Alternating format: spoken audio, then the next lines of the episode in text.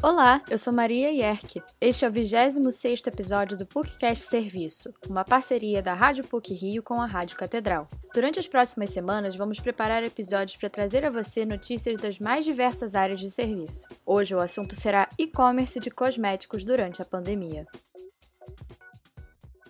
A pandemia do coronavírus foi responsável por impulsionar grandes mercados. O e-commerce ou comércio realizado via internet já era um segmento bem sucedido em grandes empresas, mas com a necessidade de investir pesado em uma alternativa às lojas físicas, companhias de todo o mundo adaptaram seus modos de compra e venda para o modelo online. Segundo dados da Associação Brasileira de Comércio Eletrônico, ABCcom, o primeiro semestre de 2021 computou mais de 105,6 bilhões de vendas online, com foco em produtos de beleza e perfumaria os cosméticos. Essa indústria movimentou cerca de 41,82 bilhões de reais em 2020, o que configura um aumento de 56,8% nos números referentes ao ano anterior. Antes da Covid-19, a L'Oréal Brasil já tinha boa parte de seus produtos focados no e-commerce via seu site principal de vendas e clientes parceiros como Época Cosméticos e Beleza na Web. O ex-head de e-commerce da L'Oréal Brasil, Márcio Minuzzi, contou que, por conta de observações específicas como o valor de frete versus produto, tempo de entrega, preço por unidade e afins, todo o planejamento de vendas para e-commerce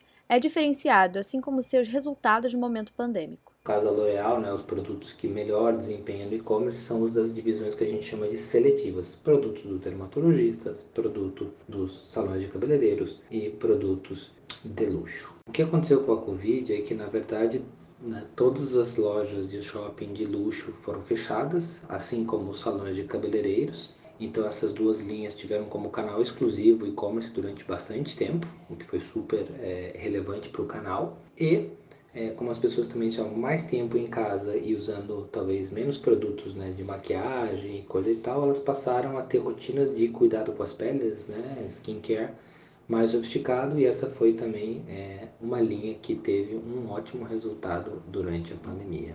Além disso, Márcio Minuzzi acrescentou que ter concentrado o poderio de vendas no modo online trouxe benefícios. Segundo ele, mesmo com uma porcentagem significativa nos lucros finais provenientes das lojas físicas, os números foram bastante favoráveis a essa nova adaptação. É, as vendas físicas né, versus as vendas online ainda são muito maiores. Eu não posso abrir os detalhes do percentual, que as vendas online né, cresceram triplo dígito em 2020 e aumentaram sua participação né, no dobro. É, quando eu falo do mercado total, a gente pode estar falando de é, 5% eram as vendas do online em 2019 para a beleza. Então, depois da pandemia, é, isso aumentou bastante. Para os consumidores, a mudança para a compra online de cosméticos não foi tão diferente assim. Clara Manier, estudante e criadora da página @byclaramanier no Instagram, aproveitou a maquiagem para se redescobrir durante a pandemia.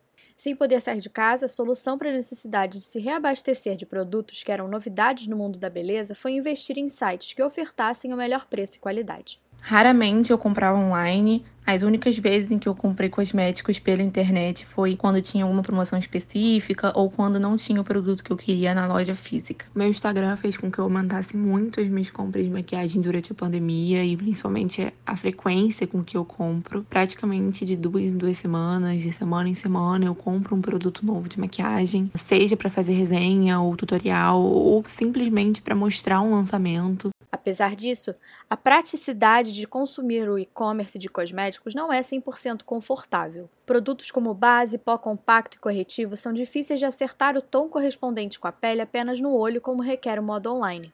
Além do mais, o salto de confiança atribuído a consumir determinado produto de um novo site é enorme. Clara Manier contou um pouco como foi esse processo de acreditar na qualidade dos itens comprados, o frete caro e a angústia de depender de um terceiro vendedor como maiores empecilhos dessa nova maneira de consumo.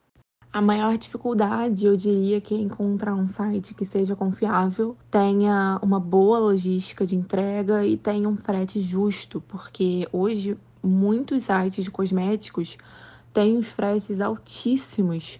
E a não ser que você faça uma compra muito grande, mas não é o meu caso. E muitas vezes a gente paga o frete mais caro e tem uma dor de cabeça nos correios, na entrega. Uh, eu não acho muito agradável. Por isso, eu prefiro ter o, o trabalho de pesquisar bem quais são as lojas que trabalham com transportadora, uh, ou que tem um frete melhor e que vai me render menos dor de cabeça durante a entrega. E a maior facilidade para mim é você ter inúmeras opções de compra, inúmeras opções de preço, você poder comparar, ter promoções, uh, poder pensar mais antes de comprar um produto porque de forma presencial as lojas são muito afastadas, então é, eu pelo menos acabava comprando muita coisa na pressão, sem pensar direito, sem comparar, e na internet eu tenho essa liberdade. É esperado que o e-commerce ganhe uma frente ainda mais poderosa com o fim das restrições pela Covid. Afinal, a praticidade de unir o útil ao agradável, além de seguro, é receita para o sucesso. Esse episódio teve produção e edição sonora por Maria Yerke, com supervisão e edição de Célio Campos. Lembramos que a Rádio PUC faz parte do Comunicar, que é coordenado pela professora Lilian Sabac. Voltamos na próxima sexta-feira. Até lá!